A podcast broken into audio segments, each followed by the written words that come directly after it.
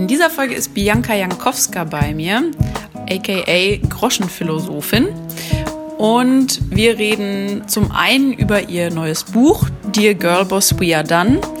Wir reden aber auch generell darüber, wie es ist, ähm, in der Öffentlichkeit zu stehen mit seiner Arbeit, über Schreibprozesse, ähm, über die Verunsicherung in Bezug auf die eigenen Fähigkeiten und wie immer geht es natürlich auch darum, wie sie selber zum Schreiben gekommen ist und ähm, Kreativität in der Kindheit erlebt hat.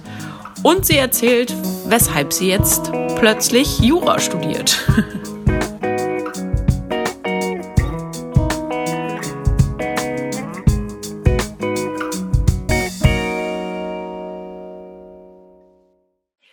So, hallo. Ich habe heute eine ganz, einen ganz besonderen Gast, eine ganz besondere Gästin, äh, nämlich mhm. Bianca Jankowska aus der Schweiz. Hallo. Ich bin aus Österreich. Österreich, oh Gott. Das fängt ja gut an. Ja. Aus Aber hey, ist, es nicht, ist es nicht gleich ein super Anfang eigentlich, so um zu sehen, ähm, wie ÖsterreicherInnen und Schweizerinnen oft in denselben Topf geworfen werden, weil ja. quasi nicht mehr darauf geachtet wird. So, ja, ist ja egal, ist jetzt Österreich oder Schweiz. Und noch dazu ähm, bin ich ja eigentlich auch gar nicht jetzt äh, voll äh, volle Österreicherin, sondern eigentlich ähm, ist meine Mutter aus der Slowakei und mein Vater hat auch tschechischen ähm, Background und so. Ah, okay. Bin ich eigentlich osteuropäische Österreicherin mit ja. unsichtbarem Migrationshintergrund. Das ist auch so etwas, was irgendwie total, ja, irrelevant ist, so für, für meine Wahrnehmung in der Öffentlichkeit. Aber ja, ja. vielleicht nochmal so zum Background. Ja, genau. ja, auf jeden Fall. Ja, ich, mhm. es ist, das ist krass, ne, wenn man so einen, so einen nicht sichtbaren Migrationshintergrund hat. Bei mir ist es auch, mein Großvater kommt aus dem Sudan und ähm, mhm mein Vater sieht halt arabisch aus, aber wir haben halt, also meine Geschwister und ich, wir haben davon nicht mehr viel abbekommen, sind aber natürlich trotzdem ja. mit den Erfahrungen meiner Eltern groß geworden. Mhm. Und wenn man dann immer als weiß gelesen wird, dann ist das irgendwie so ganz merkwürdig, dass das so alles irgendwie, spielt halt irgendwie keine Rolle, es sei denn, man macht es selber zum Thema irgendwie, ne? Ja, ja, total. Mhm. Gut, aber magst du einmal kurz sagen, äh, was du machst und wer du bist ein bisschen. Ja. Was mache ich? Das ist fast schon so eine Frage äh, wie bei äh, Flynn Kliman oder so, weil der ja irgendwie auch fünf verschiedene Jobs hat, mit denen er äh, mal mehr, mal weniger Geld verdient. Ähm, ich wohne jetzt noch nicht am Land in irgendeinem alten Bauernhaus, sondern ich wohne in Berlin tatsächlich seit drei Jahren äh, und bin jetzt das fünfte Jahr in Deutschland. Hm. Und ähm, ich bekomme ganz oft die Frage so, ja, warum eigentlich Berlin und was, was machst du da und warum, also hast du einen Job oder so? Das wird dann gerne halt in Kombination gefragt, so du arbeitest in Berlin oder oder du studierst in Berlin. Und ich muss dann immer so zögern, weil ich halt so viele verschiedene Dinge mache. Einerseits ich unterrichte an der Humboldt-Universität, ich mache aber auch meine eigene ähm, quasi so Anti-Establishment-Journalismus-Akademie, ähm, wo ich Frauen und ähm, ja marginalisierten Personen innerhalb des journalistischen Systems versuche irgendwie zu zeigen, so das sind die Fallstricke, das kommt auf, auf euch zu, wenn ihr euch in dieses System halt reinbegebt, das ja doch irgendwie sehr auf die, die ja, auf die Steffens irgendwie unserer Generation ausgelegt ist, dass die dann so irgendwie da reinpreschen und glauben, ähm, man bräuchte den hundertsten Meinungsartikel von ja quasi derselben Person, dem Stereotyp des ja heterosexuellen Cis-Mannes irgendwie. Mhm. Ähm, ja, aber sowas spreche ich dann mit den Teilnehmerinnen meiner Kurse aber nicht nur, ich spreche auch ganz viel darüber, was das Internet mit unseren Künstleridentitäten macht, wie das Internet unsere Psyche beeinflusst, das Internet, ne? Also die ganzen Mechanismen, die damit zusammenhängen. Dann, dann lese ich auch wahnsinnig viel. Ähm, mein, jetzt gerade habe ich ein, ein Wiener Krimi mal wieder gelesen von El Avadallah, zu viele Putzfrauen. Ähm, davor habe ich aber auch wieder sowas äh, gelesen aus dieser, ja, aus der dem Feuilleton Live Rand, ähm, Allegro Pastel, dann schreibe ich darüber wieder Rezensionen auf meinem Blog Groschenphilosophin, mit dem ich dieses Jahr den ähm, Goldenen Blogger Award für den Kulturblog des Jahres bekommen habe. ich habe aber auch zwei Podcasts, danke. Und ähm, ich, ich studiere ab äh, jetzt auch Jura. Und ich habe zwei Bücher geschrieben. Und also ja, man sieht schon so, die Kombination ist ein bisschen viel. Und ich versuche natürlich auch ähm, aus meinem eigenen Minderwertigkeitskomplex natürlich eine, eine Frau irgendwie aus der Arbeiterschicht in Wien-Donnerstadt möglichst alles auch richtig zu machen. Also ich habe extreme Angst, Fehler zu machen. Ich habe extreme Angst davor, nicht genug geleistet zu haben, nicht genug für meine Texte gearbeitet zu haben, etwas, wenn mir etwas gleich gelingt, wenn etwas gleich gut, keine Ahnung, ich schreibe mal ein Essay, das mir gefällt, dann denke ich auch gleich, da muss jetzt irgendwas damit falsch sein. Da habe ich sicher, ich habe sicher jetzt irgendwie zwei auf vier Seiten Gedanken vergessen oder also dieses Hinterfragen meiner eigenen Position auch in diesem ja, in diesem kapitalistischen System mhm. ist stetiger Begleiter meiner Gedanken und, und auch dieses, ja, wie, wie kann ich überhaupt darin leben und existieren und Geld verdienen und das gleichzeitig kritisieren und all diese Dinge kommen dann zusammen und, und dann fängt der Zirkel wieder von vorne an. Irgendwas lesen, irgendwas rezensieren, Leute anschreiben, Leute interviewen, mir Buchideen ausdenken, hinterfragen, ob es diese Bücher braucht und äh, dann mal wieder drei Wochen komplett aus dem Internet verschwinden und äh, irgendwo hinfahren, an die Ostsee inzwischen. Ja. Statt an den Neusiedlersee, ja. Ja, und äh, also ich meine, das, das hängt ja thematisch alles auch miteinander zusammen. Das mhm. ist ja irgendwie so ein, ja. ein Themenbereich oder ein handwerklicher mhm. Bereich ja vielleicht auch, wenn man das mhm. so sagen kann. Außer das und, Jura, das ist genau, das wäre jetzt die Frage. anders. Weshalb fängst du jetzt an, Jura zu studieren? Oder hast du schon angefangen oder fängst du noch an? Äh, ja, ich, ich mache gerade Grundlagen des Privatrechts und sitze hier vor den äh, BGB-Gesetzestexten. Oh ähm, ja, äh, warum das jetzt? Das hängt damit zusammen, dass ich mir auf lange Sicht einfach auch ein Standbein neben der kreativen Tätigkeit aufbauen möchte. Mhm und mich neben, also mich interessiert auch einfach Gesetzesauslegungen, gerade so im Bereich Immaterialgüterrecht und einfaches Nutzungsrecht und Medienrecht. Natürlich, weil ich selber damit viel konfrontiert war mit den ganzen Verträgen, die ich schon unterschrieben hatte zu irgendeinem Zeitpunkt in meinem Leben. Ähm, und ja, so bin ich auf das Thema gekommen. Da dachte ich mir, ja, warum nicht vielleicht auch nochmal die rechtliche Seite kennenlernen, weil gerade Künstlerinnen ja auch oft salopp äh, weniger Ahnung so von den mhm. juristischen mhm. Gegebenheiten ihres Schaffens haben. Und ich, ich, ich mag es ganz gerne, mich dann selbst einfach zu informieren und auch nicht halt abhängig zu sein, jedes Mal 300 Euro für eine Beratung bei einem Anwalt zu zahlen. Also ist doch schön, wenn man das also, auch selber kann. Ja, dann kann man es ja auch studieren. Ja, also tatsächlich war das irgendwie auch eine Motivation und natürlich dann später auch äh, das Wissen weiterzugeben wieder. Also mhm. ist dann wieder Full Circle. Irgendwann werde ich sicher Postings darüber machen, so, äh, keine Ahnung, äh, diese Klausel äh, in einem Vertrag solltest du auf jeden Fall irgendwie anschauen oder so. Mhm. Also so haben im Endeffekt auch einfach alle was davon, dass du Jura studierst. Ja, hoffentlich. äh, ich versuche das dann wahrscheinlich auch ein bisschen so allgemein verständlicher zu formulieren, als diese Gesetzestexte ja geschrieben sind. Das ist ja echt manchmal ein Graus. Das Juristendeutsch, es ist ja auch explizit so gehalten, dass es möglichst viele Menschen ausschließt. Also du kannst de facto als normaler Mensch, äh, unter Anführungszeichen, Du kannst keine Gesetzestexte einfach auslegen, ohne das studiert zu haben. Das kann, kann man einfach nicht so. Mhm. Ja, ja, krass. Aber es ist spannend, dass, weil bei ganz vielen Leuten ist es ja so, dass sie diese kreative Schiene, nenne ich es mal, fahren mhm. und bevor sie das wirklich ausleben, noch irgendwas machen, um so eine Sicherheit zu haben, mhm. um sich irgendwie abzusichern. Bei dir ist es ja, ja. genau umgekehrt. Und ja, das habe ich sehr schlau gemacht, gell? Also ja, auf jeden Fall. ja. Kommst du aus einer kreativen Familie oder hast du als, als Kind, als Jugendliche schon dich damit mhm. beschäftigt, mhm. zu schreiben und oder wie war das? Ja, das ist eine gute Frage, über die ich gar noch nicht so oft öffentlich gesprochen habe, weil ähm, ja, die Frage wird irgendwie gar nicht so oft gestellt. Meistens geht es dann immer so darum, äh, um, um das tatsächliche Produkt, um das Buch, um Begriffe, die da drin vorkommen. Deshalb äh, danke, ähm, dass du auch mal den Aspekt ansprichst. Meine Familie mag ich sehr gar nicht so gerne, auch wenn ich über sie öffentlich spreche. Das finde ich auch einen interessanten Aspekt so bezüglich des Persönlichkeitsrechts meiner Mutter oder meiner, meiner Babka. Mhm. Ähm, ich habe es natürlich schon ein paar Mal verletzt, so gebe ich auch zu. Ich habe bestimmt schon so drei, vier Mal was geschrieben auch sehr privat so. Meine Mutter zum Beispiel mag es auch gar nicht, auf Social Media zu sein, die teilt auch nichts von sich und, und deshalb so aus der Hinsicht gab es jetzt keine Vorbilder, die schon vor mir den Weg in die Öffentlichkeit so gegangen sind. Ähm, meine Mutter wollte tatsächlich aber auch früher mal ähm, Journalistin und Juristin werden.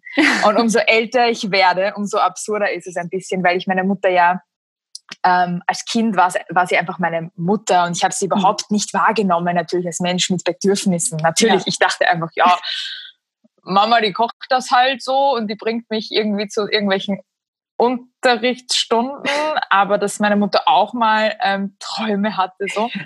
Naja, ähm, dadurch, dass sie dann ähm, nach Österreich geflüchtet ist äh, mit 19 Jahren, äh, war das erstmal, glaube ich, vom Tisch so. Also ich möchte jetzt hier nicht ihre ganze Geschichte ausbreiten, mhm. eben aus genannten Gründen, ja. aber sie hat dann nicht die Chance gehabt, sich künstlerisch auszuleben. Sagen wir es mhm. mal so. Ja.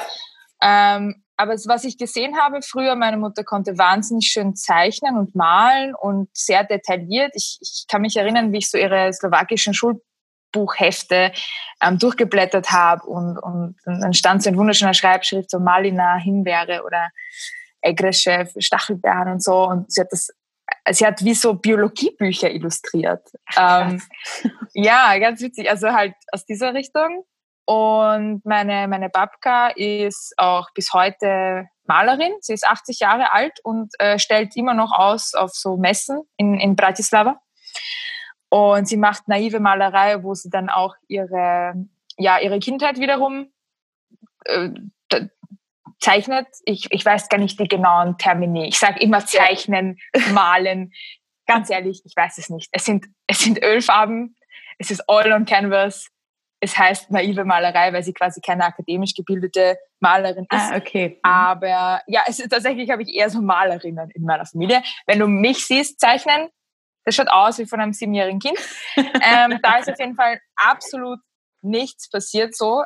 Ähm, aber meine, meine Mutter hat schon sehr viel Wert darauf gelegt, dass ich ganz früh Englisch lerne. Ich habe irgendwie schon mit vier im bilingualen Unterricht in irgendwelchen ähm, Räumlichkeiten vom Kindergarten, kann ich mich erinnern, so Ernie und Bird Sachen gelesen und ähm, ich habe ich habe, äh, das ist auch sehr was Osteuropäisches, dass osteuropäische Mütter so äh, krass versuchen, ihre Kinder zu pushen. Also das höre ich immer wieder aus, aus der, der tschechoslowakischen Community, so in der ich ein bisschen zumindest in Wien unterwegs war, dass die Mütter einfach so, dass da krasser geschaut wird, dass die Hausaufgaben wirklich gemacht wurden und, und Frühförderung, Englisch, Ballett, ich war im Tennisunterricht, ich hatte Gesangsunterricht, ähm, aber weißt du, was ich nie hatte? Schreibunterricht. Also ich hatte nie irgendwelche Kurse zu Creative Writing. Ich hatte alles andere, weißt du, ich hätte so Tennisspielerin werden können. Ja gut, für Ballett hatte ich jetzt vielleicht nicht gerade die Konstitution, aber nee, mit Schreiben, mit Schreiben hatte halt niemand was am Hut. Also das Schreiben war... ja, aber vielleicht war es ja dann auch genau das. das noch freie ja. Feld. ich weiß nicht, so ja, ist lustig. Ich weiß nicht, wie es dazu kam. Keiner hat mir gesagt, hier hast du ein Tagebuch, schreib rein oder so. Ich wollte es immer selber eigentlich mhm. machen. Ja. ja. Und wann hast du so erste, erste Texte geschrieben? Weil das kann man ja vielleicht auch dazu sagen, du schreibst nicht ähm, fiktionale Sachen, sondern mehr mhm. essayistisch, ne? Genau. Ähm, wann habe ich so geschrieben? Ähm, natürlich die klassische Antwort immer schon. Ja. Man schreibt ja auch in der Schule so. Ich war auch einfach gut in Deutsch, ähm, obwohl meine Muttersprache tatsächlich Slowakisch ist. Also als allererstes habe ich Slowakisch gelernt und dann ähm, hatte meine österreichische Familie auch ein bisschen Angst, so wird das Kind denn Deutsch können, wird es dann in der Schule auch ja, bitte keine Probleme haben. Und äh, vielleicht kam daher auch so die Überkompensation, also die Förderung meiner ja. Fähigkeiten, damit das Ja nicht zum Problem wird. Ja, Deutsch war ich halt eben immer gut hat mir auch Spaß gemacht. Da habe ich allerlei geschrieben und dann habe ich mit 13 äh, mir so meinen Internetblog auf Beep World eingerichtet oder mit zwölf sogar schon und dort habe ich dann so tagebuchartig äh, so so mein Leben aufgearbeitet und ich habe das tatsächlich mal in dieser wie heißt denn das, Reverse Search Engine oder so, mhm. ähm, geguckt, ob ich da noch was finde. Und ich habe vor ein paar Jahren, das war hier schon vier, fünf Jahre her, auch noch ein paar Fragmente gefunden. Weil ich wusste ja, nach was ich suche. Ich weiß ja, ja meine Nicknames. und das war total absurd, mir vorzustellen, dass ich mal zwölf Jahre alt war und irgendwas ins Internet geschrieben habe. Das kann mhm. ich mir gerade gar nicht mehr vorstellen. Das ist so, wer warst du? Warum hast du da so geschrieben, wie es gerade in der Schule war? Es interessiert niemanden. Ähm, ja, so hat das angefangen. Also ich habe eigentlich, eigentlich immer schon ins Internet geschrieben und gar nicht mhm. so sehr ähm, ins Tagebuch. Also es war wirklich gleich für die Audience. Da hatte ich immer schon so den Größenwahn, passt, das tun wir gleich ins Internet. Da das kommt äh, an. Schaut euch das, das wollen an. die Leute lesen. Das an, Welt. Ja, und ich hatte damals sogar schon äh, Leute, die das gelesen haben. Ich hatte ja auch so ein mhm. Gästebuch und so Nummern, die da gezählt wurden, Gäste, also so, so Besucherzähler. Mhm. Ähm, ich weiß nicht mal, woher die Menschen kamen. Das Internet der frühen Nullerjahre. Ja, ja. Da war das alles noch ein bisschen geheimnisvoller. ja, hast du das auch gehabt so? Äh, ja, wir haben uns, ich habe mit meiner besten Freundin, wir haben uns auch so Blogs quasi gemacht.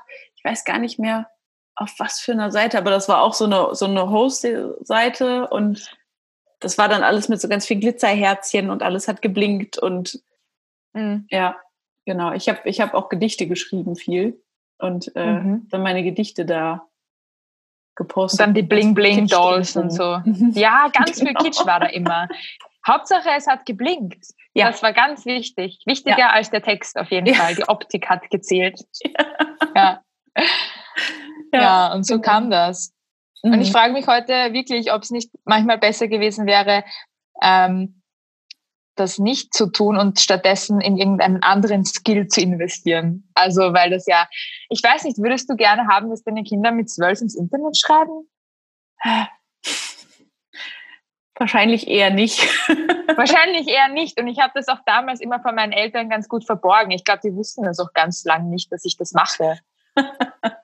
Also ich meine, man geht ja da nicht hin zum Abendessen und sagt, hey, ich habe heute übrigens Tagebuch ins Internet geschrieben, ich bin zwölf Jahre alt, kann jetzt auch der Nachbar lesen, wenn er irgendwie, keine Ahnung, was er dann an, mhm. eingeben müsste, aber es war ja da. Ja, ja, das ist schon krass. Aber ich meine, es hat sich, es hat sich gelohnt im Nachhinein, ne? Das waren ja, die ersten also, Erfahrungen und wer weiß, wie es anders gekommen wäre. Hättest du nur in ein Papiertagebuch geschrieben, dann. Äh ja, ich glaube, ich hatte so, so wenig Angst dann irgendwie vor Publikation, also im Vergleich zu anderen Menschen. Ich kenne das ja ganz oft von eben so Mentorings oder ja, generell haben ja viele Frauen einfach diesen ansozialisierten äh, Reflex eher nicht zu veröffentlichen. Das mhm. höre ich ganz oft. Dass ich, also ja. ich habe Angst, dass es verurteilt wird. Ich habe Angst, dass es Leute schrecklich finden werden und ich habe Angst, dass ich nicht das gut genug schreiben kann und so. Und das habe ich auch so. Aber dadurch, dass es einfach immer schon im Internet war, ist es so ein bisschen so, ja, gut, ich, ich weiß halt von Anfang an eigentlich, was es bedeutet, auch im Internet irgendwie schlechte Kommentare zu bekommen. Deshalb ist es jetzt nicht mehr so eine Fallhöhe. Mm. So. Ja. Also als, als wenn man jetzt mit 27 vielleicht anfängt. Ich weiß nicht, wie ich mich fühlen würde, wenn ich bis dahin irgendwie ein Tagebuch geschrieben hätte oder nur nur für mich und dann mit 27 oder 28 gesagt hätte, jetzt gebe ich es ins Internet. Vielleicht wäre ich viel besser, weil ich viel mehr Zeit mit meiner, mit meinem Stil verbracht hätte und mit irgendwelchen Creative Writing Courses. Vielleicht würde ich es aber auch nie veröffentlichen. Man kann das jetzt nicht sagen, ich, so, oder? Ich kann mhm. ja nicht ein zweites Parallelleben mir neben meinem vorstellen, in der die Bianca ohne Internet aufgewachsen ist ja. und, und einfach nur so geschrieben hat. Ja. ja. Naja, und jetzt ist halt das, das Besondere dann oder das Aufregende, äh, wenn du ein Buch veröffentlichst, ne? Ja. Also das Umgedrehte, das Analoge ist dann. Genau, genau. Besondere. Ich, ich gehe ja immer mehr in die Richtung so weg vom Internet. Also ich glaube, ich hatte meinen Internet-Peak auf jeden Fall und gehe jetzt auf, auf diese Schiene so lieber, lieber im stillen Kämmerchen jetzt produzieren und dafür für lange Zeit schreiben. Also so wirklich so ein, zwei Jahresprojekte und ja, es hat sich, ich habe wirklich alles nicht falsch, aber umgekehrt irgendwie gemacht, glaube ich, wie man es vielleicht machen sollte. Keine Ahnung. Ähm, aber ich bin dahin gekommen, wo ich jetzt ja. bin, ja. Naja, und ich meine, es ist ja auch irgendwie immer dieses so, ja, man sollte es so und so machen. Es gibt halt in der Regel auch, was sowas angeht, kein richtig und falsch. Mhm. Ja, weil, also es funktioniert ja bei dir. Das Ja, ich glaube, es gibt ja. schon ein richtig. Also der klassische Weg, was jetzt so Literatur angeht, ist ja mhm. schon eigentlich mehr so diese Schreibwerkstätten, ja. wo du dann so die wichtigen Leute kennenlernst, die wichtigen Schriftsteller, die dir irgendwelche Tipps geben oder dir ein Mentoring geben oder, oder halt, wo du dann wirklich an deinen Texten in der Gruppe diskutierst und so. Es gibt ja auch kreatives Schreiben an der UDK. Ich habe mich nie beworben. Ich habe mich für kein einziges Creative Writing Ding beworben. Ähm, weil ich auch Bewerbungsprozesse schrecklich finde und ich finde eigentlich auch die meisten Unterrichtsmethoden in diesem Bereich also ein bisschen schwierig. Also wenn ich mir das vorstelle, dass ich mit sieben anderen Leuten in einem Raum sitze und die mir dann sagen, dass irgendwas in meinem Text kacke ist, ich aber selber nicht finde, dass die überhaupt die Legitimation haben, mir jetzt in meinen Plot oder so rein zu äh, grätschen, habe gerade nach einem Fäkalausdruck gesucht. ähm, kommt dann doch das, das, äh, das Wienerische manchmal durch. ähm, Stelle ich mir schwierig vor. Ich glaube, ich hätte das auch nicht ausgehalten im Kopf. Also dann, dann, dann kriege ich lieber Internetkommentare, glaube ich, als so mhm. in so einem Raum.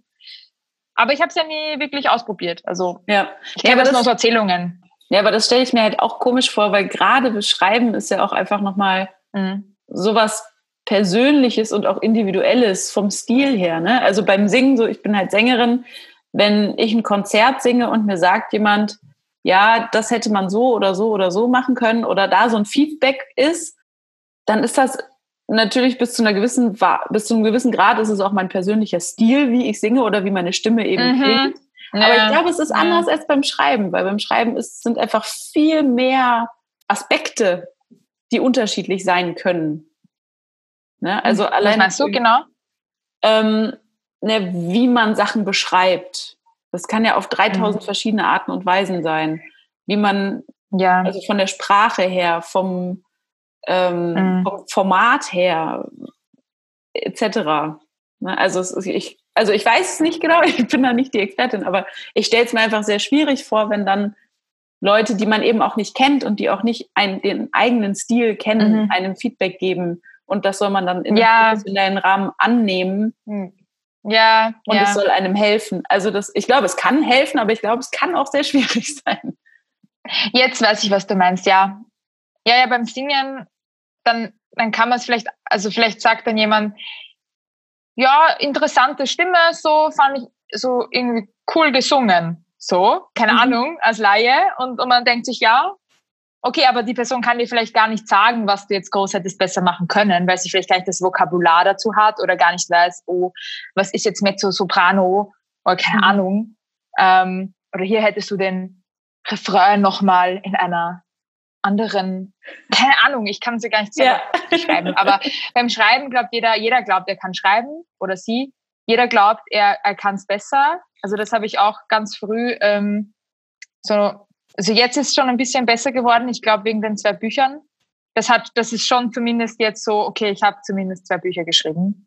Mhm. So, auch wenn das, auch selbst wenn das äh, irgendwie nicht immer äh, in gewissen Kreisen anerkannt wird. Oder ich merke es nur jetzt im Vergleich zu früher von der Uni. Ich meine, ich bin ja jetzt 28 und als ich noch so 23, 24 war, gab es einfach extrem viele Menschen, die gesagt haben, oh, ich werde Autorin oder ich, ich, ich kann das auch. Und dann wartest du so vier, fünf Jahre und die Person schreibt immer noch irgendwie pretentiously in ihrem Schlafzimmer auf einer analogen Schreibmaschine irgendwelche grottenhafte, äh, so toxisch männliche Vergewaltigungslyrik. Mm. Weißt du, was ich meine? Und mhm. du denkst dir so, na, also mhm. es kann nicht jeder schreiben und nur weil du eine analoge Schreibmaschine rauszahlst aus deinem Dachboden, bist du kein Künstler. Und ich mhm. glaube, das ist schon was Schönes am Älterwerden oder an dem, wenn man eben so lange an Projekten sitzt wie an Büchern oder einfach etwas konzeptionell durchzieht, das nicht sich auf eine Seite beschränkt, dass es etwas ist, was einem keiner dann mehr so wegnehmen kann oder so leicht absprechen kann. Ja. Klar, man kann es dann vielleicht trotzdem inhaltlich irgendwie schlecht finden, aber ich meine, wer bist du, mich zu verurteilen, wo du selber einfach noch immer nach fünf Jahren bei diesem einen Schreibmaschinenblatt bist? Mhm. Und früher hat mich das aber mega verunsichert, weißt du, diese ja. Typen an der Uni. Ja. Diese typischen Dudes, die halt mit ihrer, dem hochgekrempelten Beanie irgendwie da sitzen, selbstgerollte Zigarette und sich schon als nächster Jonathan Franzen irgendwie sehen. Und du ja. bist so, du kannst nicht mal dafür sorgen, dass dein Kühlschrank voll ist fürs Wochenende. Get your shit together. Jetzt bin ich aber ganz gehässig. Ähm, nee, aber solche Typen regen mich echt auf. Ja. Und, und da ist schon eine gewisse Genugtuung, ähm, dann, dann zu sehen, ja, also obviously it didn't work out for you. Mhm. Ja. Und wie ist das jetzt für dich? Also neulich war ja das äh, WDR-Interview zum Beispiel, ne? Das ja. äh, ich ja auch mitverfolgt. Das Schöne. Ja. Vielleicht wollen wir es kurz zusammenfassen, was ist passiert, Lea. Ähm, du hattest ein Interview bezüglich deines Buches, ne? Das, mhm. äh, Dear Girl Was We Are Done. Ich weiß gar nicht, ob wir das schon als Titel genannt haben. Ähm, mit einem Typen vom WDR innerhalb eines Podcasts war das, ne? Ja. Und einer Radiosendung. Und Radiosendung, äh, Podcasts sind ja dann immer so ein Abfallprodukt von diesen öffentlich-rechtlichen. Ja. ja. das ist äh, schön formuliert, ja. Genau, und dieser Typ war einfach dir gegenüber ein richtiges Arschloch und war paternalisierend bis zum geht nicht mehr, sexistisch und hat dich nicht ausreden lassen, hat dir irgendwie im Prinzip hat er dir gesagt, dass du hysterisch bist und keine Ahnung hast von dem, was du da schreibst und sagst, oder? ich finde es eigentlich schön, dass die Community noch viel krasser reagiert hat als ich. Ich finde das so schön. Ich bin so, oh mein Gott, da gibt es so krasse Frauen da draußen, die dem jetzt echt Briefe geschrieben haben, was der für ein sexistisches Arschloch echt? ist. Ja, ich habe ich habe ganz viel Support bekommen und wirklich oh, auch ja. äh, Leute, die mir ihre E-Mails gezeigt haben, was sie dem jetzt geschrieben haben. Ähm, ich habe es zum Glück halt überhaupt nicht persönlich genommen. Also es hat ja. mich auf persönlicher Ebene null tangiert, weil es äh, ja halt leider einfach immer noch sehr normal ist, dass man als mhm. junge schreibende Frau dieser Industrie einfach nicht ernst genommen wird und ähm, das ist ja auch einfach. Also wie traurig ist das bitte, dass du damit quasi schon abgeschlossen hast, mehr oder weniger. Ja, ich habe damit abgeschlossen mit Sexismus im öffentlich-rechtlichen. Also ich habe auch vorher mir schon gedacht, dass das scheiße wird und dann wurde es auch scheiße. Mhm. Und ich war recht gut vorbereitet. So, ich habe ja trotzdem alles irgendwie noch versucht, da unterzubringen, was halt ging, auch so argumentativ. Wobei mich dann schon vor allem seine letzten Reaktionen mit diesen, sie sind ganz schön niedergeschlagen und so. Also mhm. sie kritisieren jetzt Frauen, die sich selbst darstellen. Und ich war einfach nur so facepalm, so, nein, ich kritisiere nicht Frauen, die sich selbst darstellen. Also der Typ hat ja auch mein Buch nicht gelesen, weil das, ja. das ist beim Öffentlich-Rechtlichen so, dass die ein anderes Prinzip haben als bei der bei privatjournalistischen äh, Institutionen oder halt Magazinen oder so. Das, das, die Vorbereitung und da sind wir ja wieder bei dem Sexismus eigentlich, oder bei diesem frauenbenachteiligenden System, dass junge Frauen, wenn die mein Buch lesen, 24-jährige Redakteurinnen, die das cool finden, mit mir ein Interview darüber führen, eine Stunde und Vorbereitung machen für den alten Mann. Und der alte Mann, der kommt wahrscheinlich in seinen Senderaum rein, in seine Kabine, guckt sich das an und denkt, ach, na, die frage ich doch mal, was der Feminismus denn nicht auch gut gemacht hat. Wir haben doch jetzt Feminismus. Ist doch super, dass wir jetzt Feminismus haben. Mhm. Wow.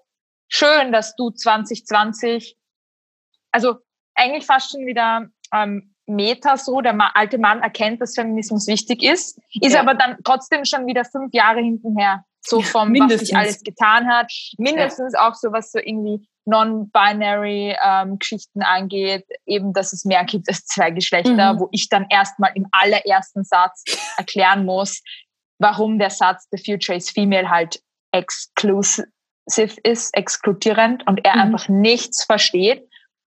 Ähm, mir haben dann auch einige Frauen gesagt, sie hätten das Interview auch abgebrochen. Ähm, also ein Interview mit ihm oder beim Hören, meinst du? Ja, nein, dass, dass ich eigentlich vielleicht doch hätte sagen können, entschuldigen Sie, aber das führt jetzt nirgendwo hin. Ähm, ich möchte das Gespräch jetzt abbrechen. So. Ah, okay. Ja. Dass man eigentlich auch, also ich habe ja dann irgendwo auch mitgespielt auf eine gewisse Art und Weise. Ja. Gleichzeitig in dem Moment, du denkst dir halt, ja, ich muss die Sendezeit irgendwie nutzen, ich muss meine Agenda jetzt unterbringen. Ja. Und, naja, und das ist natürlich auch immer noch so ein Ding von, hättest du abgebrochen, Also erstens ist es ja eine große Überwindung, in dem Moment zu sagen, so, okay, ich breche das jetzt hier ab, weil es ist halt in der Öffentlichkeit. Und dann ist natürlich auch wieder die Gefahr, dass, was total blöd ist, aber es ist ja trotzdem so, dann als die Blöde dazustehen. Ja. So, ne, die sich nicht ja, mal auseinandersetzen wollte oder irgendwie sowas. Das ist ja auch nicht einfach. Dann. Im Prinzip, im Prinzip war ich sehr zufrieden, weil ich habe ihm nicht die Bühne geboten, dass er mich irgendwie labeln kann. Mhm. Ich habe ihm, ich war nicht unfreundlich, ich war immer noch professionell und ich habe halt darauf gehofft, dass die Audience, die zuhört, das schon checken wird. Und ähm, ich habe auch hinterher eben mit Julia äh, Feller, mit meiner Kollegin und Freundin gesprochen, mit der ich auch das Buch eben Dear Girlbus gemacht habe, wie sie es denn fand. Und sie hat auch sofort so, ey, was war das denn und so. Mhm. Und wir haben dann echt überlegt, so soll ich es öffentlich machen? Soll ich das posten? Weil man will ja dann auch wieder nicht so, es belastet ja schon, was dann nochmal so, du kriegst ja die ganzen Meldungen. Aber in dem Fall, glaube ich, äh, war es notwendig. Ja, ja. glaube schon. Auf jeden Fall. Aber es hat mich echt nicht länger als einen Tag belastet. Da war ich ganz stolz auf mich, dass ich ja. mittlerweile so resilient bin, dass ich mir denke, du kannst mir halt nichts. Du kannst mir einfach nichts mehr anhaben. Und ich agiere auch fernab deines Einflusses. Und du hast nicht mehr so viel Einfluss, wie du denkst, alter Mann. Mhm. Ja. Und früher war ich dann noch total eingeschüchtert, aber jetzt bin ich so, mach doch deine Kacksendung, die niemanden interessiert, wirklich. Ist das arrogant ja. oder ist das einfach? Nee, nee, ich finde, das ist absolut berechtigt. ja, vor allem, das ist ja das andere, ne? Also ich habe das nicht, äh, nicht so recherchiert, aber es haben ja einige, das hast du dann repostet, auch geschrieben, dass sie noch andere Sendungen mit dem gehört haben und dass er halt mit Frauen ja. immer so umgeht und mit Männern halt ja. super respektvoll ist. Und ja, also ich bin mal gespannt. Ja, dann wusste es auch. Keine Konsequenzen, aber. Nee, bestimmt nicht. Der wird da bis in Pension jetzt noch das wahrscheinlich noch verbeamtet oder so. Keine Ahnung. ja. Nee, also hm. soll er noch seine drei, vier Jahre machen. Ja. Und dann kann er ja schauen. Nachher kann er Zeitung lesen und nicht, Kreuzfahrten machen als guter Babyboomer. Ja. ja. Dann einmal zu dem Buch. Ähm, ja. Weil es also so wie ich das verstanden habe, und ich bin mir nicht sicher, ob ich es richtig verstanden habe, äh, hattest du einige Essays auch vorher schon veröffentlicht, ne, bevor sie in dem Buch gesammelt erschienen sind? Nee, gar nicht. Ah, okay, die sind alle neu quasi. Ja, wie kamst du da drauf? Ich weiß nicht, ich habe irgendwo, ich dachte, ich hätte das gelesen, dass es halt eine Essay-Sammlung ist und äh, einzelne irgendwie vielleicht auf dem Blog oder so schon mal? Ne, es war nur der Anarchist auf meinem Sofa, habe ich mal im Newsletter gesendet. Ah, dann war das. Und ja. ich habe ähm, das, das Thema ähm, hatte ich ja einmal schon im Podcast, vielleicht mhm. deshalb. Ja. Dieses ja. Shepreneur-Ding. Da mhm. hatte ich mal eine Podcast-Episode dazu. Ja. Und dann denkt man sich vielleicht, ja, aha, okay. Ja, klar, also das Buch ist ja auch so in einem Jahr entstanden, wo man sich dann viel damit beschäftigt hat. Also das mhm. kommt ja nicht von irgendwoher quasi. Ja. ja. ja, also es waren zwei von sieben oder so, eineinhalb von sieben schwirrten schon als Gedanken so ja. herum. Ja. Ja, genau. Ja. Genau, und wie, wie kam dann die Entscheidung, das zu einem Buch zu machen? Ja, ganz ehrlich, ich mag's einfach, wenn man, wenn man dann so was Gebundenes vor sich hat. Da mhm. kommt dann doch die Nostalgikerin in mir ja. durch. Nein, das eigentlich überhaupt nicht. Aber, und mm, es riecht so gut nach gefällten, zerstückelten Bäumen. Und Druckerschwärze. und Druckerschwärze. mm, nach Öl. Ähm, nein, es, ich glaube, es ist gut für den Kopf, äh, das so abgeschlossen zu haben. Du hast halt so ein Ding, wo du sagst, hier, lies es. Da ist alles drin, was du brauchst. Natürlich nicht alles, aber es mhm. gibt ja auch Literaturverweise drin, wo man dann weiter gucken kann. Ähm, ja, ich bin so, ein, so eine Projekteabschließerin. Ich würde jetzt nicht gerne zum Beispiel eine, eine wöchentliche Kolumne haben. Das wäre mhm. mein Albtraum. Also es ist nie ähm, abgeschlossen. nee, es ist nie abgeschlossen und ich will irgendwann auch, also ich will jetzt auch, mein nächstes Buch wird halt sich, wird sich auch gar nicht mit Feminismus oder, oder irgendwas mit Shepreneurtum beschäftigen mhm. sondern äh, also ich, ich mag das gern, dann habe ich das Thema gemacht und dann habe ich das Thema auch mal so. Es ist zu kaufen, es ist zu lesen, aber lasst mich dann noch in Ruhe damit, so mhm. nach der Werbephase. Ja. ja. Ja, ich, ja. Magst du einmal so ein bisschen anteasern vielleicht, worum es mhm. geht? Also ich meine, der Titel verrät schon einiges. Ähm, ja. Aber tatsächlich habe ich jetzt, wenn ich Freundinnen oder auch meinem Freund irgendwie erzählt habe, so, oh, ich lese gerade das Buch und das ist mhm. mega cool, muss man trotzdem manchmal noch so ein bisschen erklären, was jetzt genau damit gemeint ist. Magst du das Echt? Jetzt bin ich gespannt. Was, was verstehen die denn nicht? Vielleicht kann ich ja drauf irgendwie. ich glaube, sagen. das Problem war bei meinem Freund zumindest, mhm. dass dieses ganze Girlboss-Ding für ihn gar nicht so ein Begriff war. Mhm. Also weil er auch mit Nasty Girl und so weiter, Nasty Girl und so weiter. Ja. Da hat der nie was zu tun hatte. Mhm. Nee. Mhm. No, ich habe das tatsächlich. Was denn? Ich glaube, ich habe ein Buch darüber gelesen über über Nasty Girl und dann auch mhm. diese Netflix-Serie geguckt. Genau, und ich hatte nämlich ein ähnliches Problem mit diesem mhm. Girlboss-Ding, wie du ja auch beschreibst. Ähm, mhm. Nämlich, dass es so, so vermeintlich feministisch ist, mhm. aber eigentlich halt auf ganz gewöhnlichen kapitalistischen, ausbeuterischen Strukturen beruht. Nur, dass halt eine Frau an der Spitze steht und nicht ein Mann. Und die Frau nennt sich auch noch Girl und nicht Woman. so.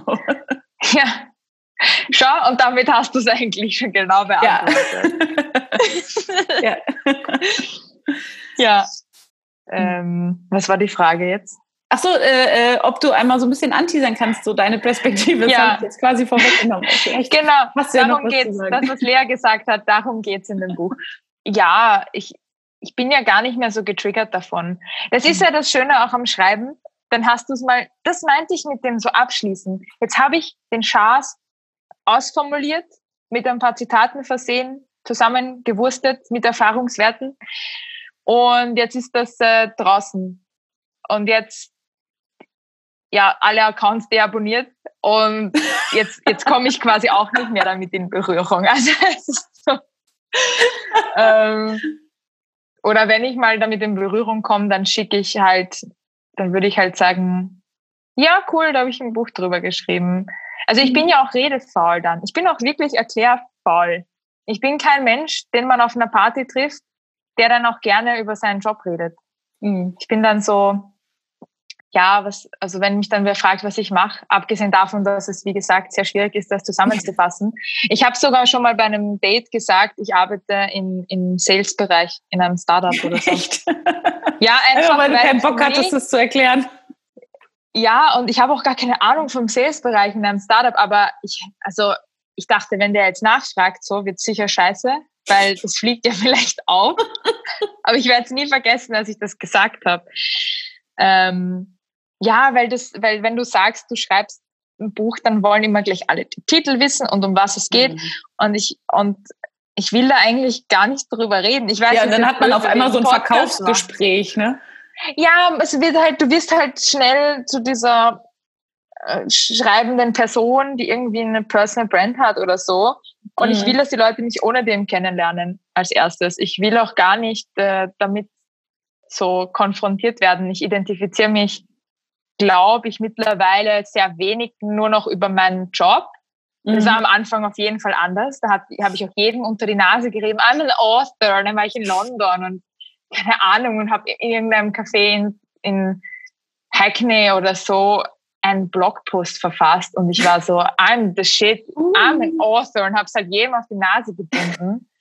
Und jetzt, wo ich es quasi wirklich bin, bin ich schon wieder so, ja gut, ich habe das zwar jetzt geschrieben und so, aber eigentlich mache ich jetzt Jura und lasse mich in Ruhe. So ein bisschen. Also ich bin mhm. schon so, ja. ich, ich will auch gar keine Angebote für irgendwelche Texte haben. Also ich bin da, ich, da komme ich wieder zu Flynn Kliman. Ich habe vorher so eine Doku geschaut, dass der ja auch Musik macht fernab von Charts. Mhm. So, und, und fernab von, es muss kein Geld bringen, sondern er will das machen, weil er es machen will. Und so ist es inzwischen auch wieder bei mir. Also ich habe das Buch Dear Girlboss gemacht, weil ich es für mich machen wollte und weil ich es für mich aufschreiben wollte. Und wenn ich den Effekt nicht hätte, dass es mir auch irgendwie beim Schreiben was bringt, dass ich das Gefühl habe, geil, da kann ich Emotionen verarbeiten, da kann ich irgendwie was weitergeben oder so, wenn ich das nicht hätte, wenn es mich nicht total bocken würde, dieses Buch zu machen, im Prozess, dann würde ich es auch nicht machen mehr. Mhm. Also ich würde, ich könnte jetzt keine, eben deshalb auch so Kolumnen oder so journalistische Sachen mache ich ja gar nicht, weil mir das keinen Spaß macht. Also so kein Funken. Mhm. Und für mich ist dieser Funken vom Spaß haben und diese Passion des Schreibens wieder zu kultivieren, einfach mittlerweile wieder das Wichtigste. Ich fange sogar schon wieder an, in meinem Kopf so ein bisschen Prosa zu schreiben und setze mich aber noch nicht hin, um das aufzuschreiben, weil ich mir denke, hm, ist gerade nicht so die Zeit, glaube ich, politisch für Prosa von einer ja, weißen hetero-Frau ist halt ein bisschen pathetic. Ich will jetzt nicht in die Lana Del Rey-Schiene irgendwie abrutschen. Mhm. Ähm, ähm, weißt du, was ich meine? Und dann kommen ja. wir aber wieder zu dem, wie politisch muss jetzt dein Schreiben sein? Ich weiß mhm. nicht. Ähm, all diese Dinge gehen mir dann durch den Kopf und ich glaube deshalb auch wieder der Connex zum Jurastudium, weil ich mir denke, so die vierte Gewalt hat einfach ausgedient. Die vierte Gewalt der Journalismus ist einfach so ein zahnloser Tiger. Und mhm. klar, du kannst ein bisschen den Diskurs shapen und du kannst ein bisschen Geld machen. Aber wenn du da irgendwann mal damit fertig bist, merkst du, dass es, ähm, ja, es fühlt sich für mich ganz oft an, wie so Fast Food zu essen, nachdem ich dann gleich Durchfall bekomme oder so. Also es, du tust was rein ins ja, Internet und, und wirst halt, kriegst halt irgendwie 150 Euro dafür und es ist so wieder so verblasst. Mhm. Es, es hält nicht, es hält nicht an, weder der Effekt, weder die Befriedigung, die Gratifikation dadurch noch mh, hm, so. Du hast ja auch, das frage ich mich immer bei Influencern und sorry für diesen weirden Themenmix, aber bei Influencern denke ich mir dann, was machst du denn, wenn du dann 35 bist?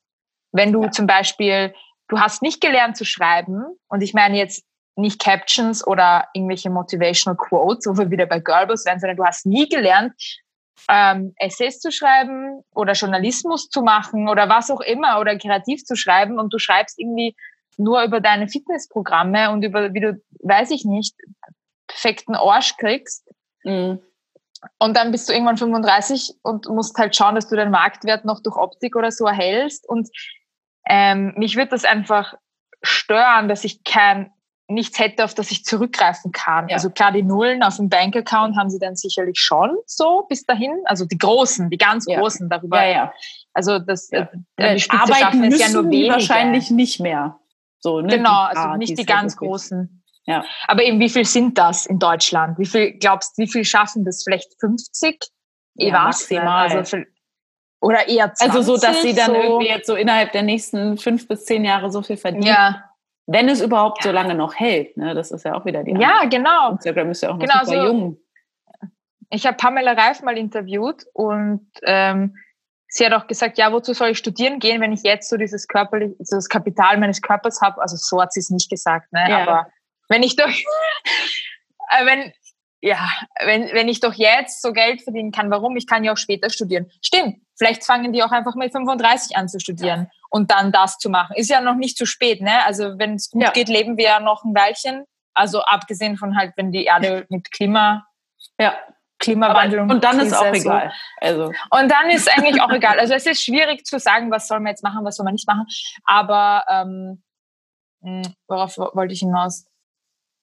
Ja, mit dem Schreiben und nicht gelernt und ja, das, das ist ähm, Journalismus und Kolumne und so. Ja, genau. Ah ja, eigentlich, dass ich gerne was, was abgeschlossen habe in, in gedruckter Form und dann mich was anderem widmen kann, weil ich hm. finde, dass ähm, der Journalismus ja für meine Psyche einfach auch nie gut war. Das ist, war dann doch zu viel und ähm, du musst ja dann auch ständig online sein, gell? Auch, bei, auch wenn du Influencerin bist. Du kannst ja das Medium nicht einfach vernachlässigen. Mhm. Ja. Mhm. Wie ist das bei dir? Weil du hast ja auch einen ja. recht großen Instagram-Account. Mhm. Ähm, und neulich ich bin mir nicht mehr sicher, ob du das warst tatsächlich, aber äh, ich glaube, du hast dich auch quasi abgemeldet für ein Wochenende, kann das sein?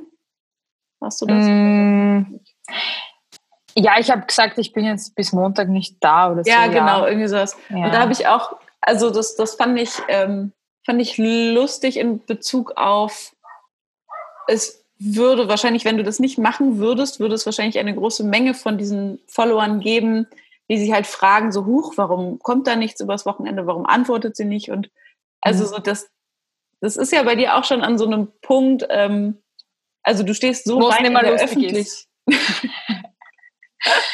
ja. ja. aber du stehst so weit in der Öffentlich auch ein, Öffentlichkeit, auch einfach durch Instagram, ähm, mhm.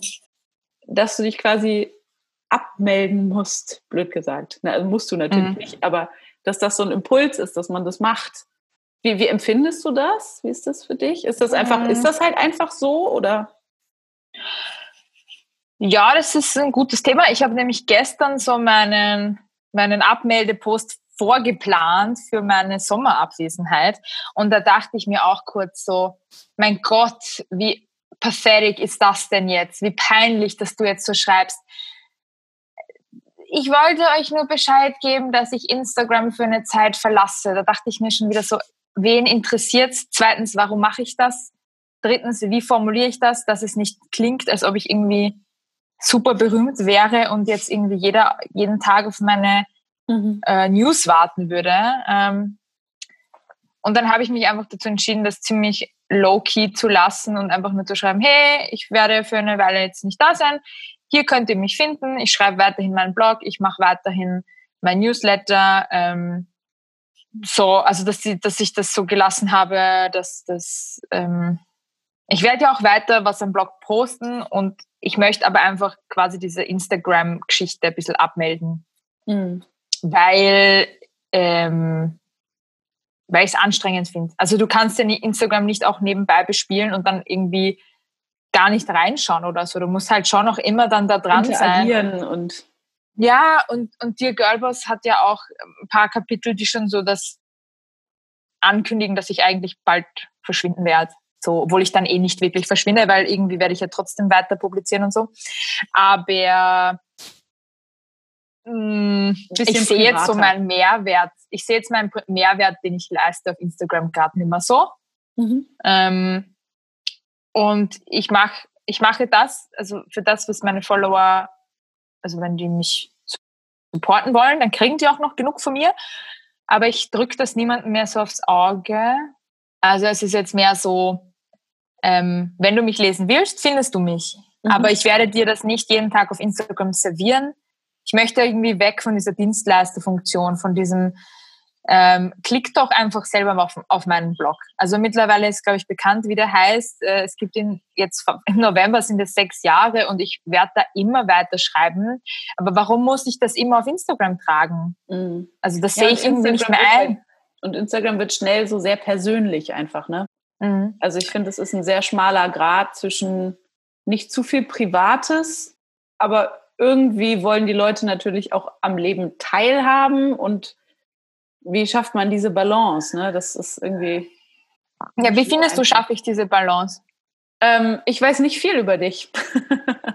also ich weiß viel über deine professionelle Arbeit. So. Mhm. Ähm, und ich weiß, dass du Musik machst, dass du Klavier spielst. ja. Nee, aber ich, also ich, ich finde, du, du kriegst es sehr, sehr gut hin. Also mhm jahrelange Disziplinierungsmaßnahmen ja. an meinem eigenen Sharing-Verhalten. Mhm. Es war viel ja, Arbeit, dass es so, so ist, wie es jetzt ist, auch wenn das total blöd klingt. Ja. Es war viel Arbeit, dass Menschen mich nicht kennen. Ja. ja. ja. Also dein, dein Blog wird es weiter geben, immer geben. Und äh, packe ich auch auf jeden Fall in die Beschreibung, dass die Leute cool.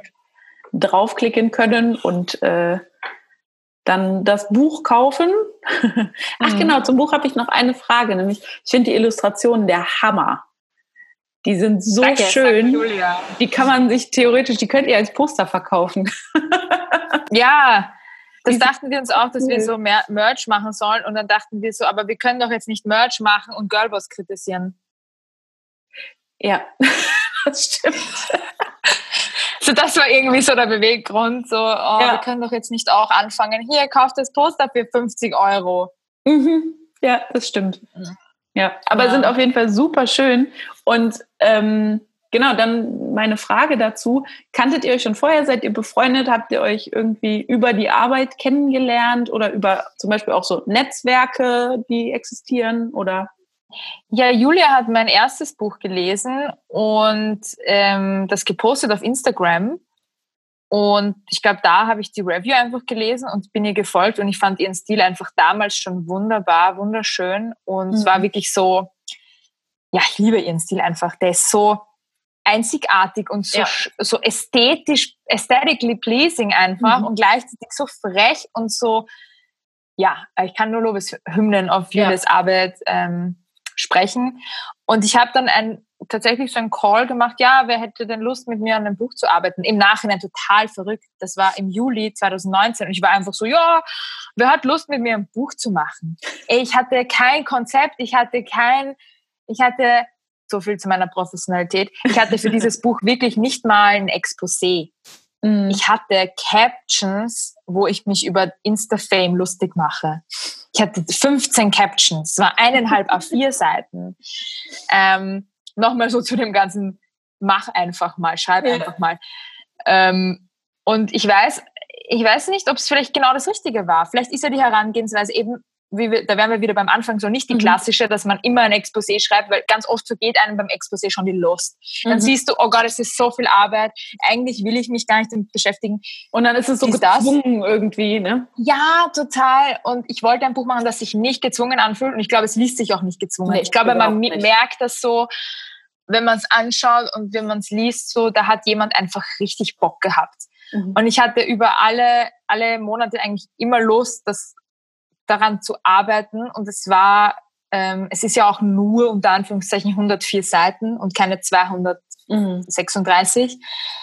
Und es war auch ein schön rational, äh, rationalisiert. Äh, hoffentlich ist es auch ein bisschen rationalisiert so inhaltlich. ähm, aber ja, mit Julia, genau. Wir haben uns dann so kennengelernt. Und dann haben wir tatsächlich telefoniert und wir waren so, ja geil, das machen wir. Und ich habe die Captions geschickt und sie hat mir die, ein paar Illustrationen, die auch jetzt wirklich drin sind, hat mhm. sie mir schon im August oder so geschickt.